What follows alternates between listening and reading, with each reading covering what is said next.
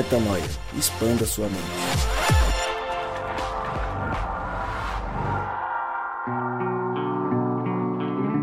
Está no ar mais um podcast Metanoia e você é muito bem-vindo ao podcast Metanoia número 191. Meu nome é Lucas Vilches e nós estamos juntos nessa caminhada, como eu sempre digo, e aviso você também que toda terça-feira um novo episódio é lançado e você pode acessar todos os nossos conteúdos lá no nosso site portalmetanoia.com. Cá estamos juntos mais uma vez, depois de uma série bacana, muito profunda sobre idolatria. A gente vem falar de um tema muito profundo também, não tanto quanto a idolatria. Na verdade, acho que todos os temas têm a sua profundidade, né? É... Mas hoje, fora da série, você já deve ter visto aí o título Como Amar Quem Não Merece. Ah, mas tem alguém que não merece? Já vamos falar disso. Primeiro, apresentar ele. Um menino que merece. Merece todo o amor do mundo. Menino bom, menino bonito, menino bacana. Gabriel Zambianco. Tá na paz, Gabrielzinho? Meu querido. Você tá legal? Deus. Tô na paz. Você merece amor? Você que tá falando aí, então. Eu, Eu acredito- mereço amor? Acredito e aceito. Ah, então tá bom. Acredito e aceito, cara. Você tá bom? Tô bem, Tá acho que a gente legalzão? vai, vai, vai conversar aí. Você falou. É, quem é que merece na realidade, né, cara? acho que por merecimento mesmo ninguém, né? Bom, só minha mãe. Beijo, mãe! Boa. E minha esposa. Beijo, esposa. É, fez a média, né? Malandro. E ele? Ele, que também merece todo o amor do mundo. Menino bom, menino bonito, menino bacana. Rodrigo Maciel. Muito bom estar aqui, cara. A gente terminou aquela série sobre idolatria e foi, foi bem importante. A gente recebeu alguns feedbacks na rede social e foi. Deu ruim? Não, é Não? mentira que recebeu feedback. Recebemos mesmo. Recebemos feedback na rede social e foi bem bom. É, para muita gente é, uma, é um tema que confronta, né? E hoje não é diferente. Hoje a gente vai falar sobre uma coisa que confronta, então talvez até é, endossando o que você falou, eu diria que tem uma, uma profundidade prática, principalmente, Com certeza. muito grande no que nós vamos falar hoje. Então fica com a gente aí mais um pouquinho que eu tenho certeza que a metanoia tá por vir aí do que Deus preparou pra gente. Então vamos lá. É, A dúvida vem da realidade do ser humano. Afinal de contas, no senso comum, no jargão popular, sempre tem aquele que, entre aspas, não merece amor. Sempre tem aquele que, entre aspas, é, é a pessoa difícil. Não que exista alguém fácil, mas existe o difícil pra mim. Esse que é difícil pra mim, como é que eu faço pra amá-lo? É, indo mais além, porque quando é só uma questão de compatibilidade de gênios, como se fala por aí, sobre. Tem gente que fala de energia, né, Gabriel? A energia não bateu. o sa- ou- Outras pessoas dizem assim no jargão popular: o santo não bateu. Quando você lida com pessoas assim, é uma coisa. Agora, algo um pouco mais profundo é quando você sabe que há dentro da pessoa com quem você está lidando maldade. O famoso mau caráter, a pessoa sem ética, a pessoa que não carrega valores é, desses que fazem as pessoas se amarem de verdade, que, que conectam as pessoas. Afinal de contas, na minha percepção, o que faz as pessoas se conectarem, além, obviamente, do que está é, lá acima de Deus e de toda a metanarrativa, são os valores que as pessoas têm. Então você acaba se unindo com pessoas que têm valores parecidos aos seus. Tendo dito tudo isso, eu queria, antes de soltar a pergunta do milhão, Gabriel, Fala. existe alguém que não merece amor? Veja, eh, se a gente for falar de merecimento pela Bíblia, pela história eh, do ser humano, a gente sabe que não merecemos e que por isso glorificamos a Deus, porque mesmo sem merecer. Não estou falando disso. Estou falando do trato comum. A gente diz aqui entre nós, pô, pô, você merece amor, você é um cara bom. Quando eu vejo alguém ruim e eu digo, esse cara não merece amor, nesse nível que eu tô falando, existe alguém que não merece amor? Ou a gente tem que considerar sempre o contraditório nisso? É, Lucão. Pergunta que vale um milhão mesmo, né, cara? Tem uma outra mais difícil pra daqui a pouco. Deixa essa pra Uh. 500 mil, acho que tem uma de um É. milhão que é pior. Então vamos nos 500 mil nessa daí, valendo então 500 mil. Cara, é complicado, né? É, a gente não só tem uma consciência cristã aqui, né? E talvez todo o nosso público e as pessoas que nos ouvem, Mas mesmo fora dessa consciência cristã, há uma consciência social, né? Uma consciência de família, de sociedade de direitos humanos e tudo mais. É, talvez perante Cristo, perante o amor de Deus, que é o amor, a fonte do amor, não há quem mereça tal amor e ele ama a todos. Né? Agora, como você disse, é, será que eu amo a todos como ele, como Deus? Será que estas pessoas não merecem o meu amor? É complicado, né? Eu estava lendo aqui Gálatas e Gálatas fala o seguinte, em Gálatas 5,14. Bem conhecido o verso. Toda lei se cumpre numa só palavra, a saber, amarás ao teu próximo como a ti mesmo. E eu fiquei pensando, pô, será que tem gente que não merece amor, mas vamos traduzir pro amarás ao teu próximo como a ti mesmo. Será que eu mereço o amor de alguém? Ou será que eu mereço o amor de todas as pessoas? Será que não tem alguém que tá pensando nesse momento, o Gabriel não merece meu amor, né? Será que tem alguém que o amor não é correspondido de alguma forma por mim? Ou eu não a trato de uma forma amorosa a ponto de é, é, receber, de ser receptor desse amor? É complicado, né, cara? Tava ouvindo uma música do Stefan Queiroga, que é outra música que ele gravou há um bom tempo já, que é, é o preço, o preço do amor, né? E nesse CD ao vivo, não sei se vocês já tiveram a oportunidade de Já, já. é bem bacana que ele faz ele, ele dá uma conversada ali com o público e tudo mais e ele chega a uma conclusão básica simples né É, do que é amar amar é doar a sua vida será que eu tenho doado minha vida a todas as pessoas será que as pessoas mais próximas de mim eu tenho doado minha vida ou, ou até além será que as pessoas que doam a vida por mim eu dou de volta entendeu num ato de amor também porque se tem alguém doando a vida por mim e eu tô só sugando isso, talvez eu não esteja merecendo esse amor, certo? Não sei se a gente chega a alguma conclusão por hora, mas. Não, eu, eu acho que a conclusão por hora é que sim, é, todo mundo merece amor, né? Sim. E que não, é, não existe ninguém que não mereça o amor. É, e aí eu queria então é, chegar na pergunta do um milhão, é, mas antes, antes de fazer essa pergunta, acho que é importante o Rô trazer um ponto de vista de, de para complementar esse primeiro, primeiro ponto nosso aqui. É, não, eu queria até talvez prolongar um pouquinho o que o Gabriel trouxe a respeito do amar ao próximo como a ti mesmo. É interessante porque é, esses dias essa história do amar ao próximo como a ti mesmo me bugou quando estava fazendo uma comparação com João 15, quando Jesus está falando que a gente deve amar o próximo como ele nos amou. E aí eu pensei assim, pô, o próprio Jesus falou como a ti mesmo e também falou como ele nos amou. Então como que isso é possível? E aí meio que me debrucei um pouco para refletir sobre isso, sabe? E o que eu, eu cheguei à conclusão é que é o seguinte: as duas coisas são a mesma coisa.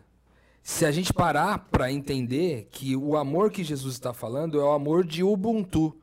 A gente já falou sobre isso em algum metanoia no passado, mas o Ubuntu é uma teoria, né, de, de uma baseada numa tribo africana, que é eu sou porque nós somos.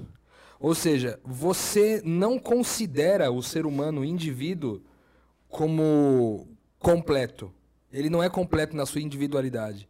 Ou seja, ele só existe porque há uma coexistência de mais pessoas. O que, que, isso, o que, que eu quero dizer? É que se talvez a gente pegasse esse texto, quando Jesus fala assim, amem uns aos outros como a si mesmo, a pergunta é: Deus se ama? Deus ama a si mesmo? Porque se ele ama a si mesmo e o amor dele é o mesmo amor do amem uns aos outros como eu amei vocês, então eu acredito que Deus considera o amar a si mesmo como amar a humanidade. Do tipo assim, é, ame uns aos outros como a humanidade mesmo. Porque daí eu pressuponho que eu não existo sem a presença da outra pessoa. Entendeu? Então o amor de Jesus, quando ele fala eu amem uns aos outros como a si mesmo, ele está dizendo amem uns aos outros do jeito que eu vejo a mim mesmo. E eu não me vejo sozinho nessa relação. Ou seja, só existe pessoa se tiver relação. Se não tiver relação, não existe pessoa. Então, por isso que é possível amar como Jesus amou. Porque a gente pergunta assim, beleza, mas como é que Jesus amou? A gente volta para a gente volta para João 3,16, que ele vai dizer: Porque Deus amou o mundo de tal maneira que ele deu aquilo que ele tinha de único. Essa é a primeira ponta. A segunda é: Não há maior amor que esse do que dar a vida pelos seus amigos. Certo? Então, é, essas duas pontas mostram qual é o amor de Jesus. Se o amor de Jesus nas duas pontas é relacional, Deus amou o mundo é, ao ponto de repartir o que ele tinha de único, e Deus amou é, os, os amigos dele ao ponto de dar a vida, então significa que quando ele fala amar a si mesmo, ele está falando que ele, ele entende a si próprio como comunidade. Ele não se entende como indivíduo nessa relação. Ele se entende como comunidade. Então, é, parece meio filosófico demais fazer essas duas pontas, né, do amar a si mesmo com amar como eu vos amei, mas na prática significa que todo mundo merece ser amado. Por quê? Porque não há um sequer que não faça parte desse todo. Ou seja, o todo sem alguém não é todo. Ou é todo ou é ninguém. Então, é, a, a, na minha visão, a resposta é, dessa pergunta, todo mundo merece ser amado, está no conceito de humanidade. O que, que é a humanidade? A humanidade é o nós. Se não tiver nós, não tem humanidade. Se não tiver humanidade, não tem amor. Eu acho que eu, o caminho para responder essa pergunta do merece ou não ser amado é isso. Ou seja, 100% das pessoas merecem ser amadas pelo simples fato de serem humanas. Boa. Entendeu? Então eu vou, vou dar um passo à frente e perguntar então o seguinte. Legal, todo mundo merece ser amado. E aí eu volto só no contexto de do que eu do, do contexto que eu criei antes da primeira pergunta para fazer essa segunda agora. É, antes da primeira é, pergunta, eu falei sobre o fato de ter duas, dois tipos de pessoas que, entre aspas, as outras pessoas dizem que não merecem o amor. Então você tem aquela que é simplesmente incompatível com o seu jeito de pensar, Tipo, você pensa A, o cara pensa B e segue o jogo e vocês só não se gostam e beleza. E você até respeita. Eu acho que se a gente entrar nesse mérito, a gente vai ser, entre aspas, raso. Porque aí sim tem essa coisa do amar e amar mesmo. Porque você pensar diferente, a gente não concordar em tudo que a gente faz, é, tá muito mais atrelado ao respeito do que exatamente no que a gente chama de amor. A gente sabe que o amor está por trás disso tudo. Mas no, no, que a gente lida do dia a dia, é muito mais o respeito de eu falar, cara, eu te respeito, mas de verdade. É, não, é um respeito do tipo, eu respeito o cara e virou as costas falando mal. Não, é, cara, eu te respeito, vambora, vamos caminhar aqui. Aí tem um outro ponto que era o que eu queria que a gente entrasse de cabeça, que eu acho que é o que é o realmente mais difícil. Que é quando você tem uma pessoa que não carrega valores que socialmente, e o Gabriel falou sobre o lado social, que socialmente são importantes para que haja harmonia entre as pessoas. Do tipo, uma pessoa mau caráter. Uma pessoa que não tem ética. Uma pessoa que não, não carrega índole com ela. Uma pessoa de má índole. Como é que eu faço para amar uma pessoa dessa? Uma pessoa que você sabe. Porque aí é o seguinte: eu não sei te falar se o problema dessa pessoa é espiritual ok? Então são vertentes que a gente pode tratar. Ou se é uma coisa assim. É, é, que no fim a gente talvez responda que tudo é espiritual, mas. Ou se é a pessoa é ruim mesmo, a pessoa quer ser assim, ela tem prazer em fazer daquela forma. É o jeito que ela aprendeu, ou o jeito que a vida, entre aspas, a vida, né? Ensinou para ela. Como é que eu faço pra, no dia a dia, amar alguém que eu sei que todo A que eu dou vira arma na sequência. Todo A que eu dou vira arma na sequência. Como que eu me comporto com uma pessoa assim para que, no fim das contas, eu de verdade esteja amando ela? É difícil, né, Essa velho? é a do milhão. Essa é a do milhão, porque realmente é complicado. É, até porque esse tipo de situação, enquanto você não aprender a administrar, enquanto você não apaziguar no seu coração, ela acaba te afastando de Deus. Porque você está ali numa situação que ou você vai responder instintivamente pela sua natureza é, é, pecaminosa, ou porque você vai ficar preocupado além da conta ali, enfim. Talvez a gente volte até um pouco na questão da, da idolatria que a gente já falou, entendeu? Às vezes é acariciar ali no coração uma rixa, uma rivalidade, enfim. Então acho que é uma situação que você tem que que tentar resolver. Por que, que eu trouxe Gálatas? Por que, que eu falei ali de Gálatas 5,14, né? De amar aos outros como a ti mesma. É óbvio que a explicação que o Rô trouxe é muito boa, é muito bacana, talvez seja a mais próxima do, da hermenêutica, daquilo que de, de fato foi dito, né? Mas eu acho que se a gente parte do princípio, ou da, se você partir da interpretação de que você é justo, Lucas, você é justo, Rodrigo, em todo tempo, entendeu? Todo tempo, com todas as pessoas, você não tem um mínimo de hipocrisia, porque às vezes você está lidando com uma pessoa que é mau caráter, que quer complicar sua vida, enfim.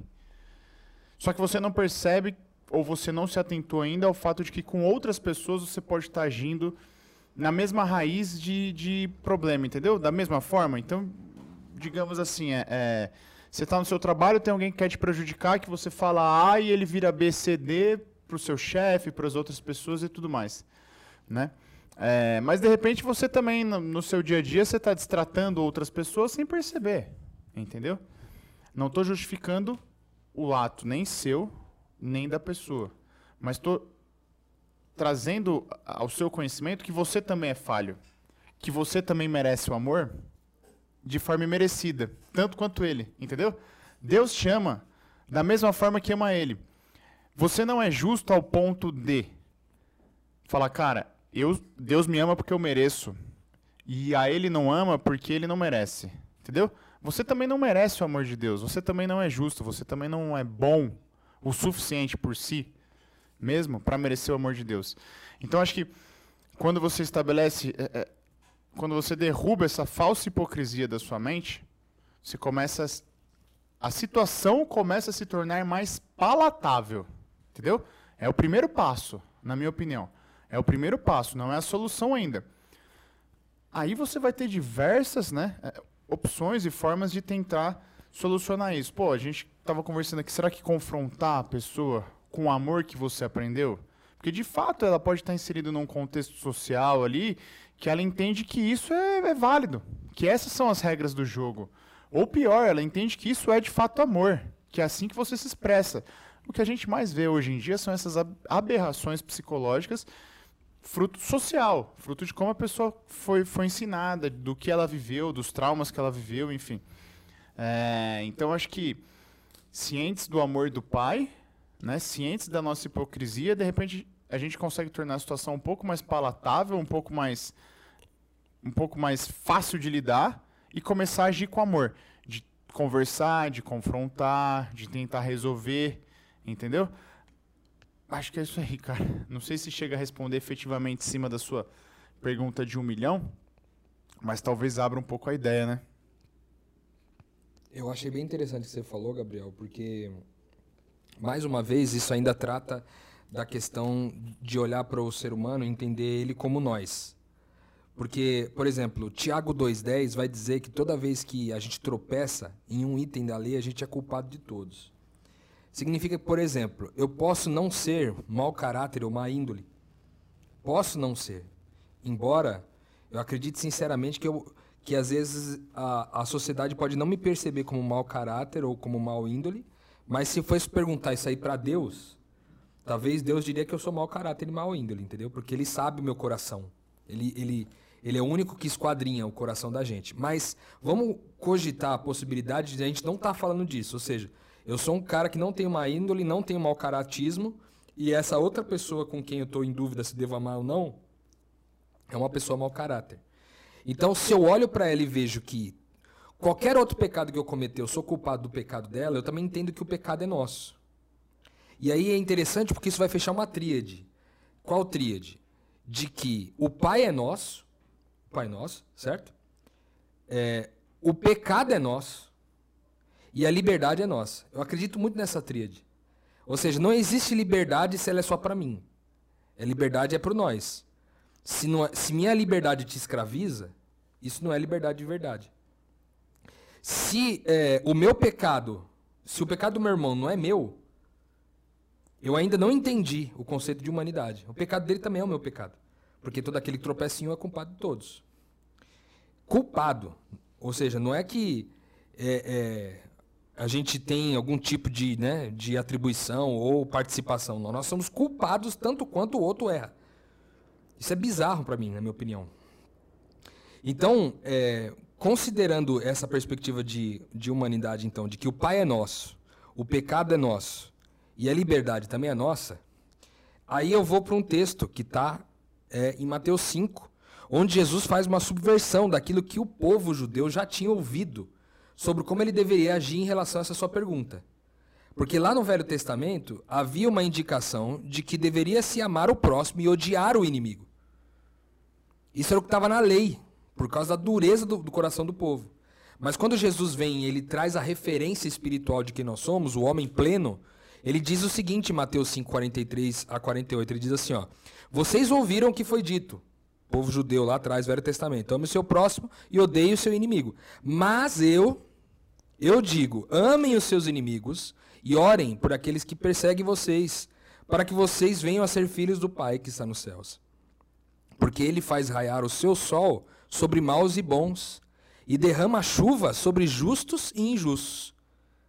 Talvez, parafraseando o, o, a qualidade que você usou, o adjetivo, porque ele faz raiar é, o sol sobre o, o bom caráter e o mau caráter. Ele faz derramar a chuva sobre o má índole e sobre o boa índole. Se vocês amarem aqueles que amam vocês, que, re, que recompensa vocês receberão? Jesus falando. Até os publicanos fazem isso. Ou seja, até os políticos fazem isso, amar os seus. E se saudarem apenas os seus irmãos, o que estarão fazendo demais? Até os pagãos fazem isso. Portanto, sejam perfeitos, como perfeito é o Pai Celestial de vocês. Então ele está dizendo, esse perfeito vem do grego teleios, a gente já falou sobre ele aqui, é sobre maturidade. Então ele está dizendo, então sejam maduros e amem aqueles que não merecem nada. Amem aquele que de fato é, você não, ele não pode oferecer nada em troca para você. Então, eu acredito sinceramente, respeitando esse texto bíblico, orientação de Jesus, que excede a justiça do fariseu, é, eu acho que a resposta está clara para nós aqui. Talvez a pergunta que venha a ser para nós assim, o que, que é amar, né? Talvez a pergunta é, beleza, eu estou diante desse mau caráter. Vamos dar um exemplo aqui da situação de um mau caráter. Podemos dar um exemplo? Por exemplo, você tem um cara lá que matou a sua esposa. E você tem um segundo cara, que é o cara que dorme com a tua esposa. Que é o cara que está dormindo com ela todo dia. Você tem essas duas pessoas.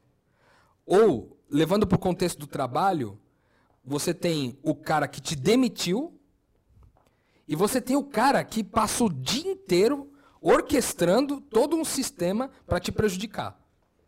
Como amar esses caras? Aí a pergunta é: o que é amar então? Já que Jesus está dizendo que esses caras precisam ser amados, então a pergunta é: o que é amar nesses casos? Aí eu acho que a coisa vai ficar mais prática. Porque o que está claro para mim, na minha opinião, é que o texto bíblico não dá margem para a gente não amar esse cara. Sim, mas não foi nem essa a pergunta. A pergunta foi como amar. A pergunta, quando, quando eu, a pergunta do milhão aí é como amar esse cara. Que tem que amar, tem. É, beleza, isso é ponto pacífico. Agora a questão é como amar e como, como traduzir agora para nós aqui a prática é, de forma que isso não soe extremamente utópico, entendeu? Esse, esse Então, para mim é o ponto. É, porque talvez a gente tenha um problema aí na nossa, na nossa língua de como, tradu como foi traduzido ou até da, da forma como a gente se expressa. Né? A gente coloca dentro de um, de um balaio muito grande o que é amor.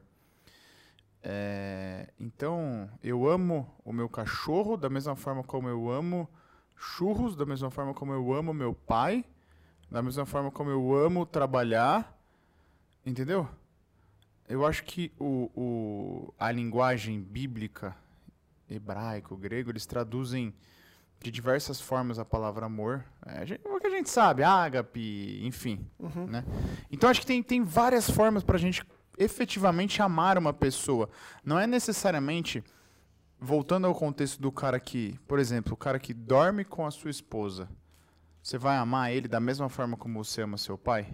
Na mesma forma de expressão com a, com a qual você ama seu pai? Você vai ver ele, você vai dar um abraço, então. Você vai ver ele e você vai falar, ó, muito obrigado. Acho que não é bem assim, né?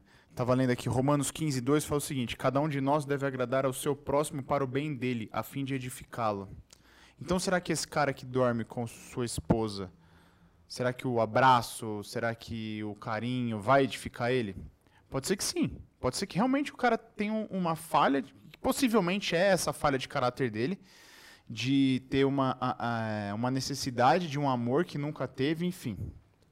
Mas de repente, o confronto, de repente, é, a exposição seja mais edificante, entendeu? O que eu quero dizer é o seguinte, é que a gente tem que entender que o amor perfeito vem de Cristo, que é a totalidade do amor. Lidando com relações interpessoais entre pessoas, eu acho que a gente começa a amar, como eu já disse, quando a gente se coloca no, num patamar de inferioridade, quando eu me olho, quando eu me contraponho a Cristo e vejo quem eu realmente sou, e como o disse, será que Deus me amaria? Será que perante Deus eu sou justo? Né? E a partir daí você começa a entender, buscar entender a realidade da pessoa com quem você tem convivido e entender qual é a forma de expressar esse amor para que essa pessoa entenda o amor de Cristo, não necessariamente o seu amor, sabe? Então, é, é- é- cara, se você tá lidando com uma pessoa que tá falando mal de você no serviço, que tá fazendo de tudo, será que de repente chegar nele e falar assim, cara, deixa eu te falar quem é Cristo, você acha que ele vai ouvir quem é Cristo? Entendeu? Não tô falando para você fazer o extremo oposto, ignorar ou prejudicar ele, não. Mas eu convivi durante muito tempo no serviço com um cara que ele não me prejudicava, ele prejudicava a equipe num todo, num todo, não necessário, não a mim. É, E assim, chegou uma hora que eu, que eu falei, eu falei pro meu chefe, pros meus chefes, falei, cara, eu sinceramente acho que vocês têm que demitir ele. Pô, mas demitir, Gabriel, isso é forma de amor? Sim, por quê? Porque ele tá estagnado, ele tá empacado, tudo que ele faz de errado ou de certo acaba prejudicando a equipe. Vocês estão impedindo que ele cresça. Então, só um choque de realidade, só a hora que ele perdeu o emprego e de repente passar por uma fase de desemprego e ver como era bom, vai impulsionar ele no crescimento, na carreira e na vida. Tá, mas deixa eu fazer o papel então do de quem tá pensando no lado utópico disso. É... Você não manda o cara embora porque você tá querendo amar o cara. Você não vai me convencer agora que você sugeriu que o cara fosse mandado embora pra pensando que o cara, putz, ser longe daquele vai ter um choque e vai. Não, você queria um ambiente melhor pra trabalhar. A gente tem que ser sincero. Você pode até, a gente pode até estender a conversa sobre. O que eu quero dizer é, existem muito, muito bons argumentos pra gente fazer coisas que a gente quer, dizendo que a gente fez por outros motivos. Por exemplo, eu trouxe esse assunto pra gente falar porque eu tô vivendo algo parecido. E na real, o que eu quero é não ter que lidar com essa pessoa mais. Ponto. Tô sendo Então, sincero. Eu não sim. quero. E, e que eu ache que isso vai mudar a vida dela, talvez até mude. Mas o que eu quero agora é não ter de lidar justamente para não ter que confrontar e não ter que arranjar um problema e já ter percebido que algumas coisas do amor e tal não funcionam. Então assim, como que eu faço? Ou tudo bem eu não querer lidar? Acabei de ler uma frase aqui, eu tava abri aqui o, o- a rede social, uma frase do Bonhoeffer, Dietrich Bonhoeffer. O silêncio diante do mal é o próprio mal. É. Então, assim, beleza, o silêncio do- diante do mal é o próprio mal. Como é que eu traduzo isso agora para minha ação?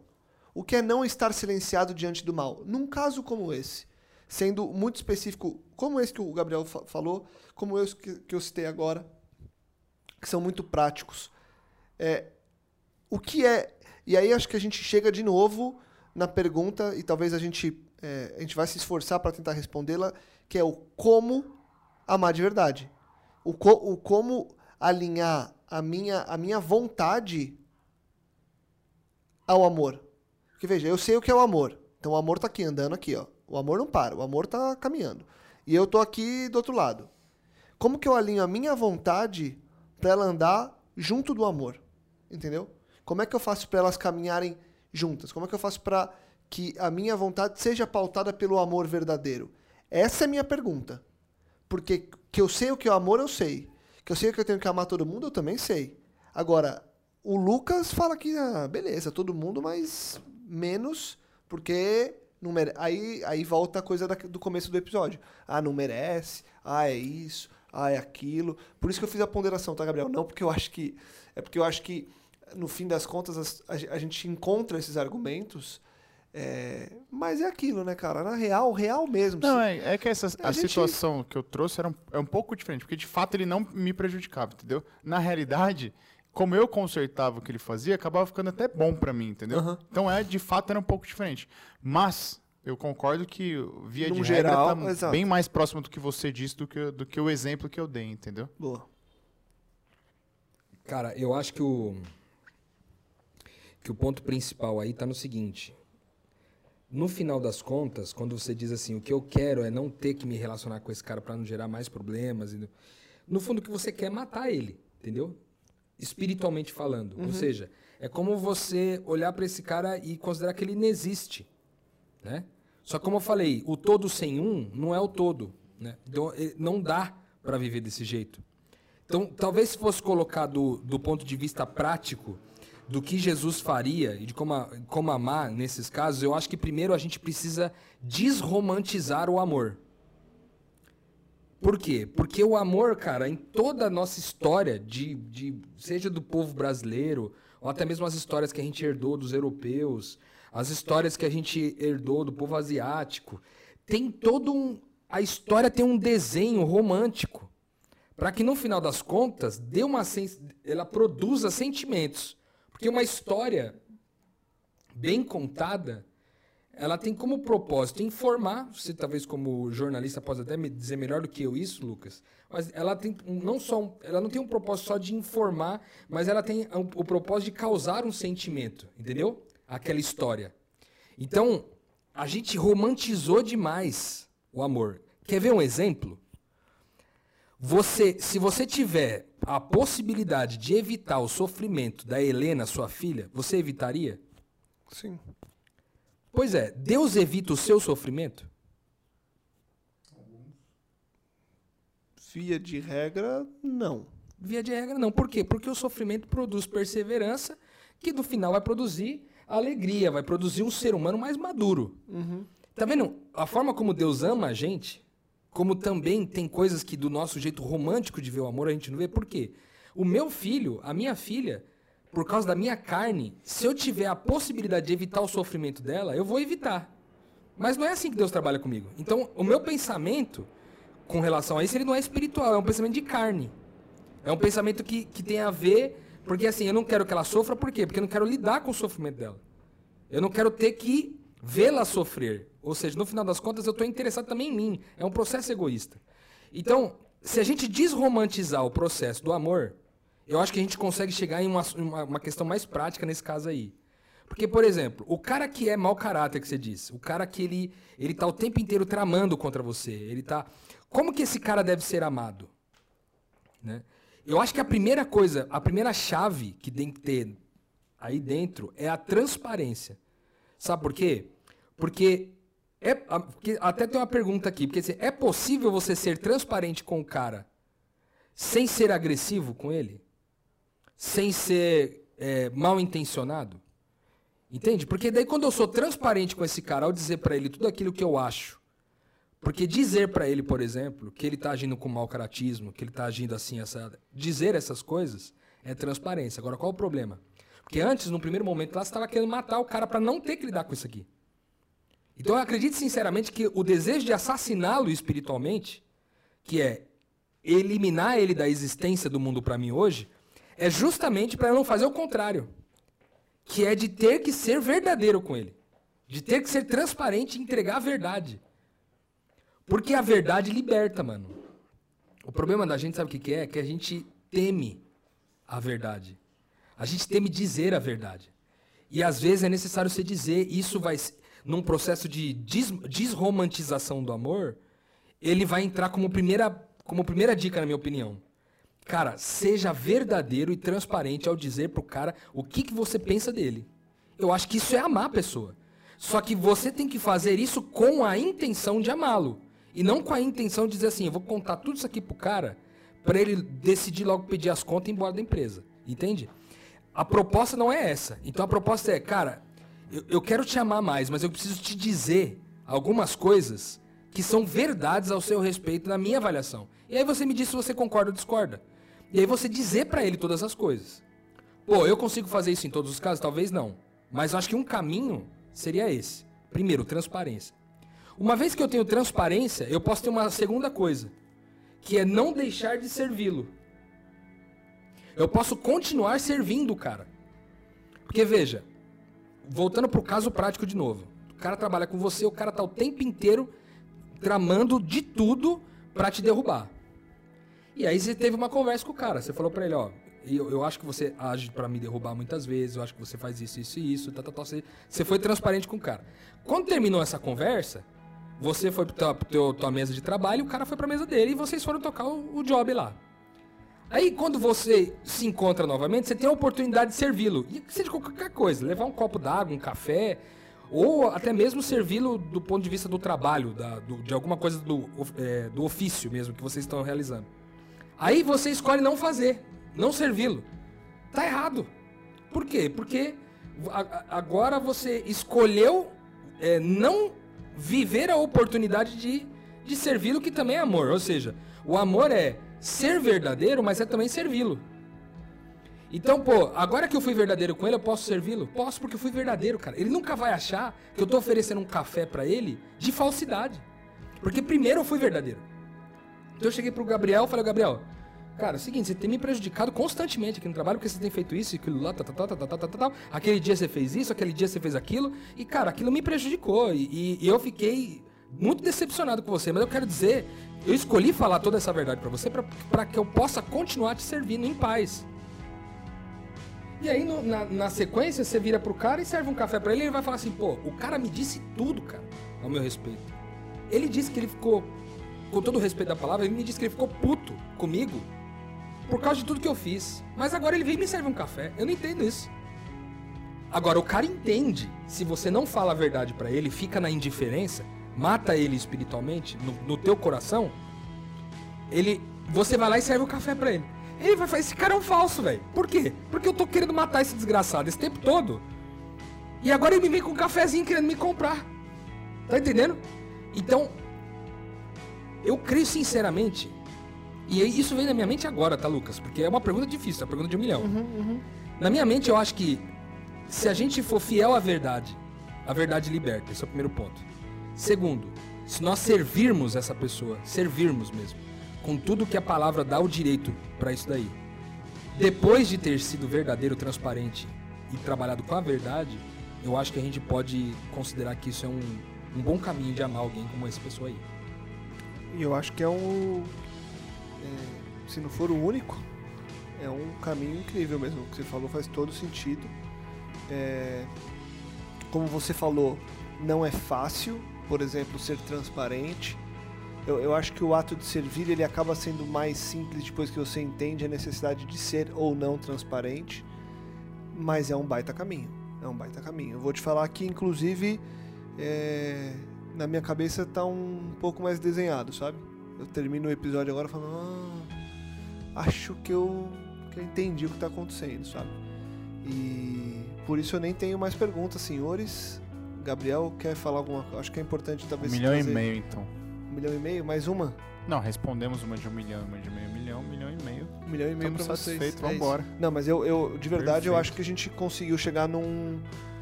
É, é, antes de você responder, é, antes de eu fazer essa pergunta no meio do episódio, eu falei, talvez a gente não tenha uma resposta, né, clara. E a gente não se propôs a responder claramente, mas eu acho que a gente encontrou talvez uma resposta, se não uma resposta, uma possibilidade incrível para que a gente consiga é, seguir alinhados, né?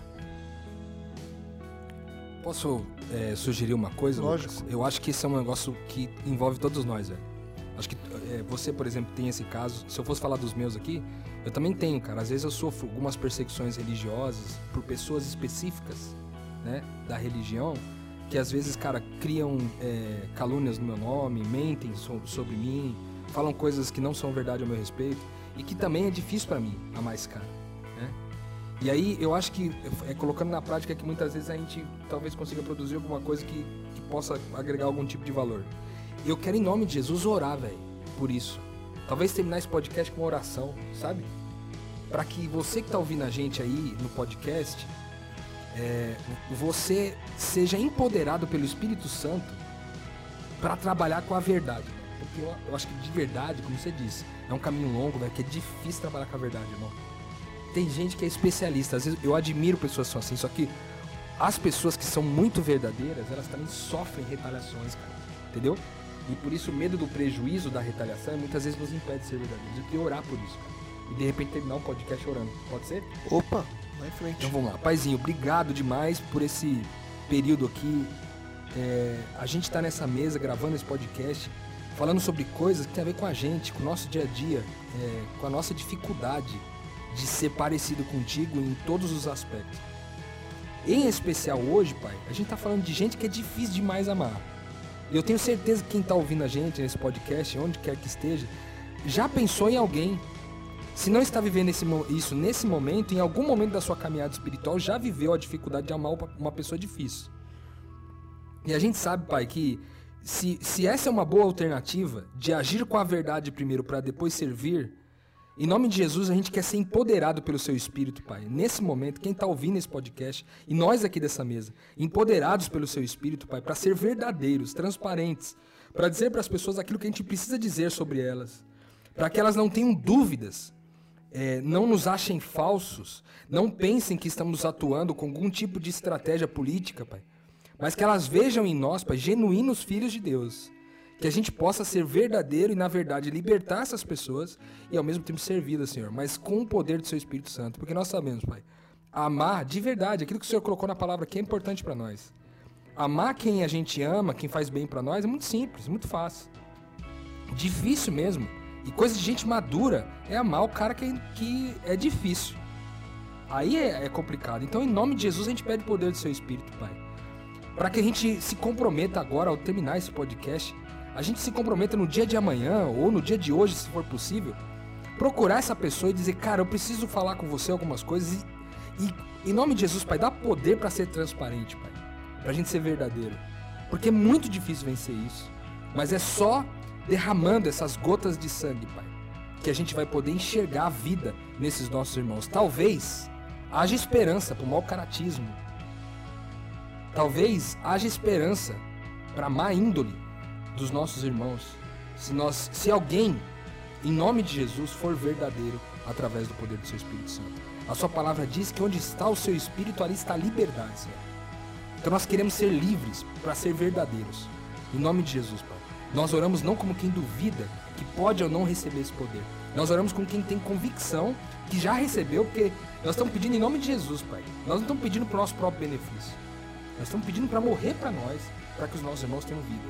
Em nome de Jesus, a gente sabe que a gente já recebeu, porque a gente orou com fé, sem duvidar. Obrigado por isso, Pai. Em nome de Jesus. Amém. Amém. Amém. É isso aí, então. Acho que o caminho está dado, que a gente consiga seguir firme nessa caminhada. Valeu, Rô, valeu, Gabi, para você. É, ame as pessoas, inclusive aquelas que você acha que são difíceis. Semana que vem a gente volta. É, deixa aquele convite de todo final de episódio, compartilhe, divulgue, ajude que mais pessoas possam expandir a mente. Estaremos juntos para expandir a mente mais uma vez no próximo episódio de Metanoia. Metanoia, expanda a sua mente.